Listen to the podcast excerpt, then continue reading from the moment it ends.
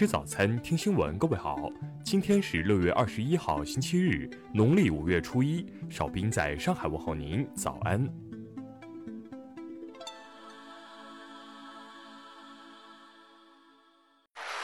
首先来关注头条消息：中印加勒万河谷冲突事件在印度引发的舆论持续发酵。据印媒报道。来自拉达克卡吉尔地区的印度国大党议员扎基尔·侯赛因，由于一段泄露通话中的有罪言论，于二十号被捕。报道称，侯赛因在通话中发表了“中国占领了印度境内一百三十五公里，而印军无力阻止，至少两百到两百五十名印度士兵死亡，印度士兵望风而逃，中国军队能把拉达克撕成一千片，印度会把克什米尔送给巴基斯坦”等言论，还辱骂了印度总理莫迪。事后，侯赛因没有做出任何回应，而是切断了一切联系，失去踪迹。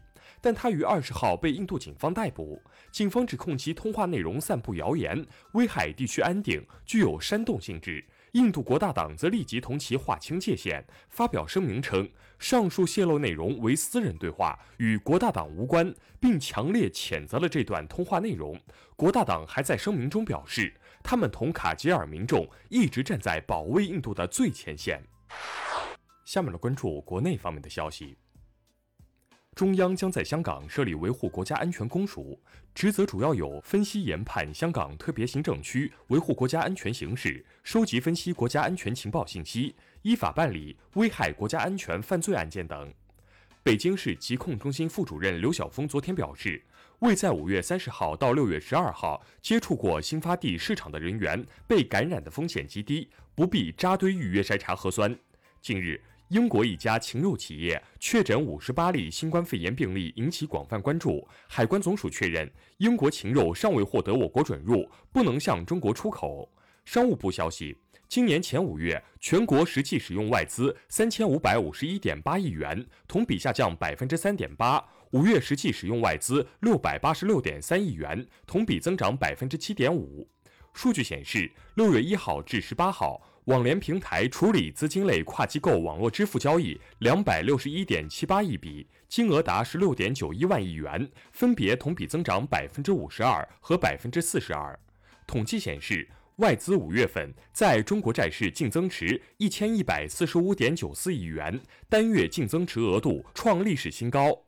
中国核能行业协会发布的《中国核能发展报告（二零二零）》显示，二零一九年我国核能发电量三千四百八十一点三一亿千瓦时，同比增长百分之十八点零九。香港教育局局长杨润雄表示。未来将向学生进行广泛宣传和教育，让他们了解和认识国家安全法的重要意义，了解国安立法给香港社会稳定带来保障。下面来关注国际方面的消息。根据世卫组织最新实时统计数据，截至北京时间二十日十九时三十八分，全球确诊新冠肺炎病例八百五十二万五千零四十二例，死亡四十五万六千九百七十三例。据朝中社二十号报道，朝鲜各地正推进对韩国散发大量传单的筹备工作，出版部门正大量印刷将向韩国散发的对敌传单。据韩媒报道，朝鲜从十八号开始修复此前被炸毁的前线哨所。朝鲜在非军事区设有一百五十多个监视哨所，二零一八年对其中十个进行了爆破和拆除。英国媒体报道称，由于担心美国的制裁会破坏华为公司维持关键供应的能力，英国安全官员已告知英国电信运营商，确保他们有充足的华为设备库存。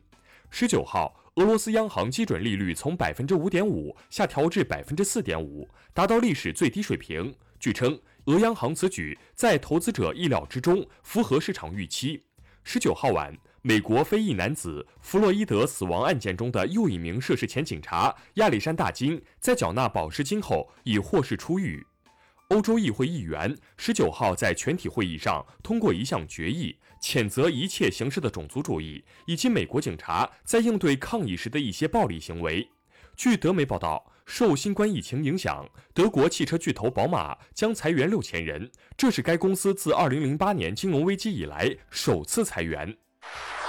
下面的关注社会民生方面的消息。近日，一段安徽阜阳某医院内儿子用拖鞋打生病父亲的视频引发关注。警方通报，男子在照顾偏瘫父亲时，父亲大小便失禁，并不配合翻身，遂多次击打。目前，打人男子已被刑拘。近日，陕西榆林一男子酒后乘公交殴打司机，致公交撞上护栏。十九号，公交公司称，男子上错车，未到站欲下车，事故未造成伤亡。目前，该男子已被刑拘。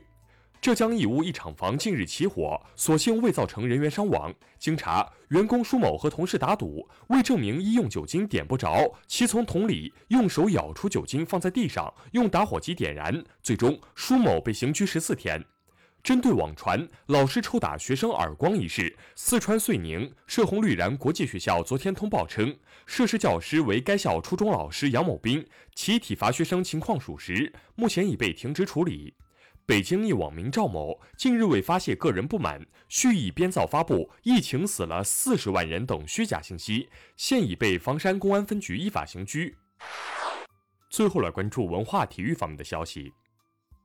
原定于十月份举行的日本第七十五届国民体育大会延期至明年以后举行，这是自一九四六年的第一届大会以来，该赛事首次延期。西甲第三十轮昨晚开始一场角逐，西班牙人主场一比三负于莱万特，遭遇近三轮首负。因近期北京疫情防控形势严峻，孔庙和国子监博物馆二十一号起将临时闭馆，恢复开放时间将另行通知。十九号，实践是检验真理的唯一标准。主要作者之一，首师大政法学院教授孙长江因病逝世，享年八十六岁。以上就是今天新闻早餐的全部内容。如果您觉得节目不错，请点击再看按钮。咱们明天不见不散。